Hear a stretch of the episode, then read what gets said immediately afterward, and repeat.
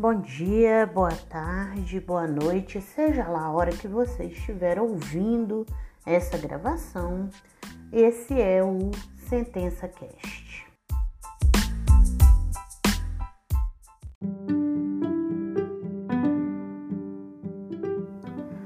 É, vou fazer observações mais breves dessa vez, espero, porque é uma sentença mais simples, né? É, esse aqui é sobre a terceira sentença do Tomás, que é a sentença modelo MGS. Primeiro eu vou fazer uma é, observação geral.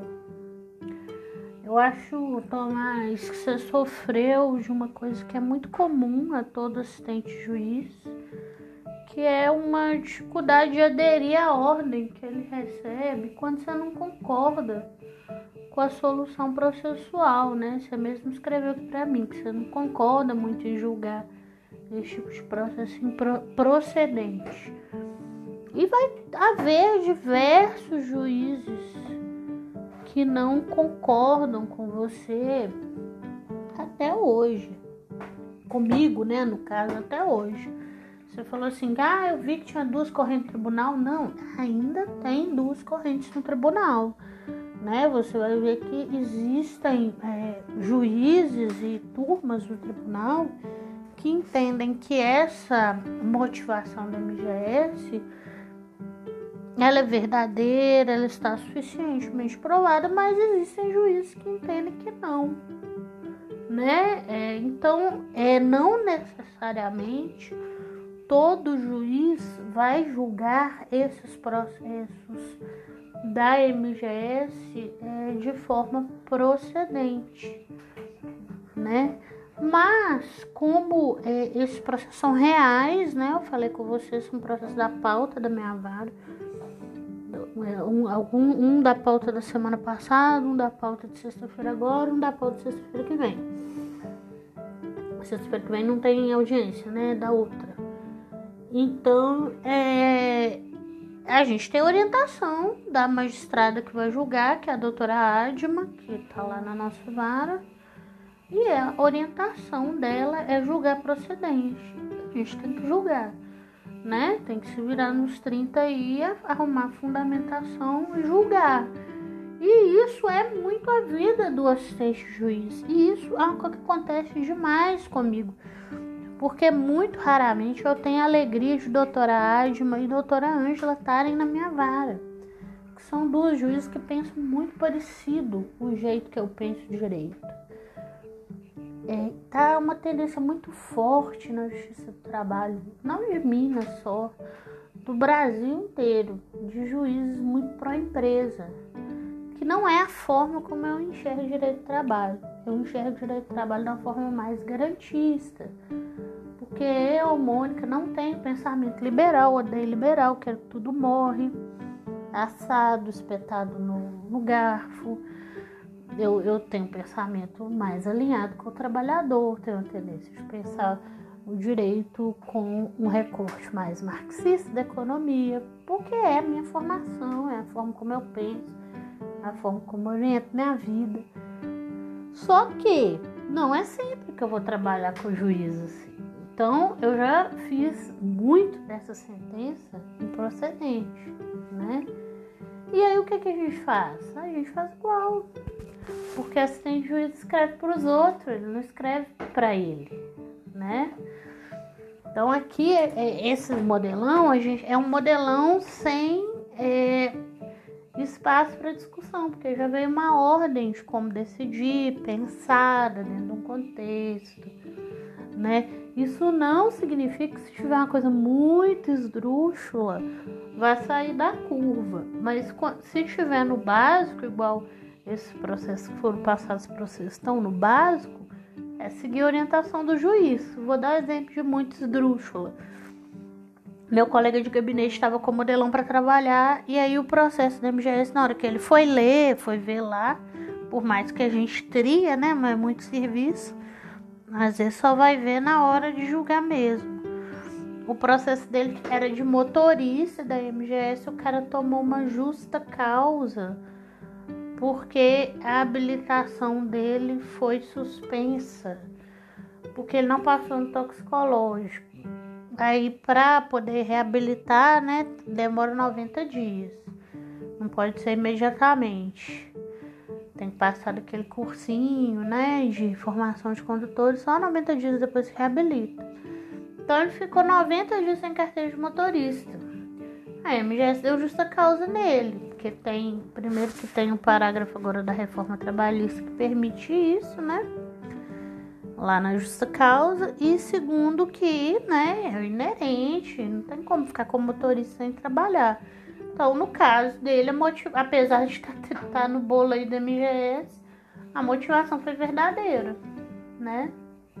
Então, ele não vai ser reintegrado. Mas isso são coisas esdrúxulas, né? Quando a gente está no arroz com feijão, a gente tem que seguir a orientação do juiz.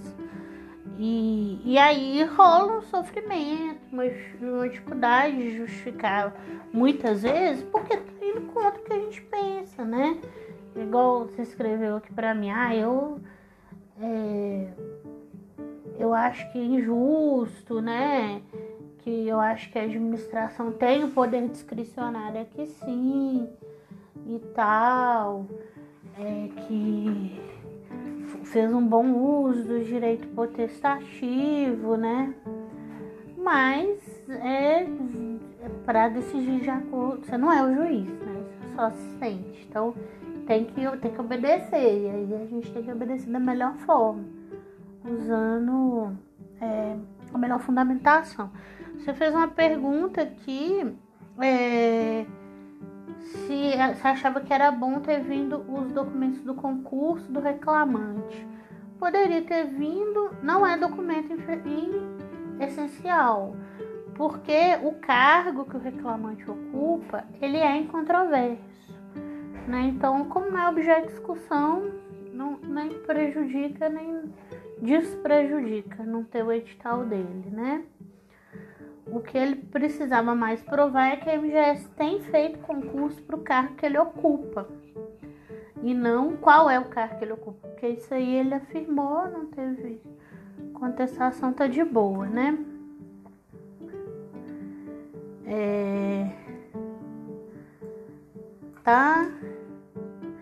Ah, você fez umas observações aqui que você acha que o cara já sabe, né? Que ele tá entrando numa empresa pública, ele não é estável, então ele sabe que ele pode ser mandado embora, só que isso aqui não é a discussão se ele é estável ou não, né? Isso que não é objeto do processo, é a forma da motivação. Porque a gente, em princípio, está trabalhando com uma entidade que, inclusive, tem uma resolução da CEPLAG que obriga que a dispensa não é ato discricionário. Então a gente tem que ter isso muito firme na cabeça nesse caso da MGS, porque a gente tem uma norma da CEPLAG, que é a Secretaria do Estado, Planejamento de Minas Gerais, né, que lida com o RH, falando que a dispensa do povo da MGS, por ela ser entidade da administração pública indireta, ela não é discricionária, é um ato motivado, então tem que motivar, né? Não é poder, dever, discricionar, tem que motivar, e a motivação tem que ser verdadeira. Então não não está se discutindo estabilidade aqui.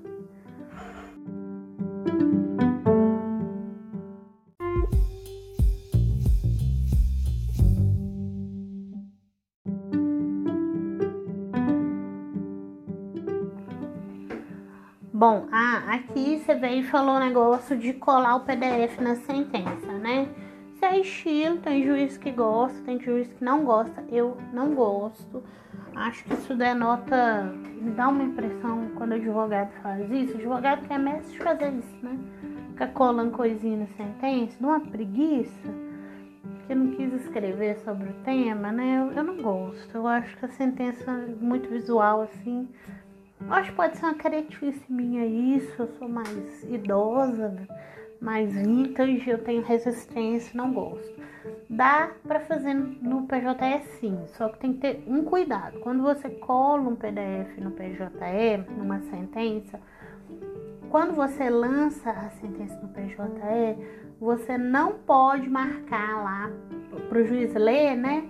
Você não pode marcar, intimar partes, publicar, nada, nada. Tem que, ser uma, tem que deixar todas as, as marcações de resultado, publicação, tudo desmarcado. Porque senão, quando for para ele assinar, ele não vai conseguir visualizar nada. Todo mundo que trabalha em secretaria e faz despacho, Renatinha, por exemplo, sabe disso, né? Quando a gente faz um print de guia desse trem, tem que deixar sem a intimação. Aí depois alguém tem que ter o trabalho de ir lá, clicar nas coisas todas de intimação para poder o processo andar, né, com assinatura e é, visualizar. Senão o juiz não vai conseguir visualizar. Por isso que muitos juízes não gostam, né? Eu não gosto, não por isso, porque eu não passo por esse estresse, porque não sou juíza, né? Nasci em sentença, mas porque eu acho feio, acho meio preguiça, assim. Não curto. Aí eu fui lá e copiei, né? O que você tinha colado no PJ, copiei o textinho e vida que segue. É, aí eu segui na minha motivação, eu mudei um pouco o texto, bem o seu texto, tá? Eu quis falar dos balanços financeiros, porque, na verdade, no seu processo, e, e suspeito que em vários, a reclamada dá duas alegações. Ela alega assim, tô sem grana, e ela alega também, é, não tenho vaga, né? Tô sem grana e não tenho vaga. Aí você escreveu bastante, falando que é, um, é uma coisa impessoal, devia manter o cara, porque fez concurso, não tem motivo. Papapá, papapá. Eu, eu tirei esse texto, apesar dele estar muito bem escrito. Eu quis retirar ele, porque eu quis ir mais e direto na jugular das coisas que a reclamada falou. Eu acho que isso é muito sintomático, sabe? Quando a gente faz um, uma decisão de um processo que a gente não está concordando com o resultado que a gente tem que dar, porque a gente está fazendo isso porque o juiz mandou, que é o meu, seu caso de você aqui, né? E do meu também, né? Que eu estou obedecendo ordens exoráticas. A gente tende a ficar floreando e dando volta. Porque pra gente é difícil, né? Confiar naquela fundamentação. A gente fica achando que tá fraco, não sei o quê. E quando a gente tá mais convencido do resultado, é mais fácil. E, e como eu aprendi com o tempo a me convencer com o que o juiz manda fazer, né? A não ser que o juiz ele fala assim, que às vezes o juiz vira pra gente e fala assim, ó, eu tô achando que esse trem aqui é procedente, mas você olha aí.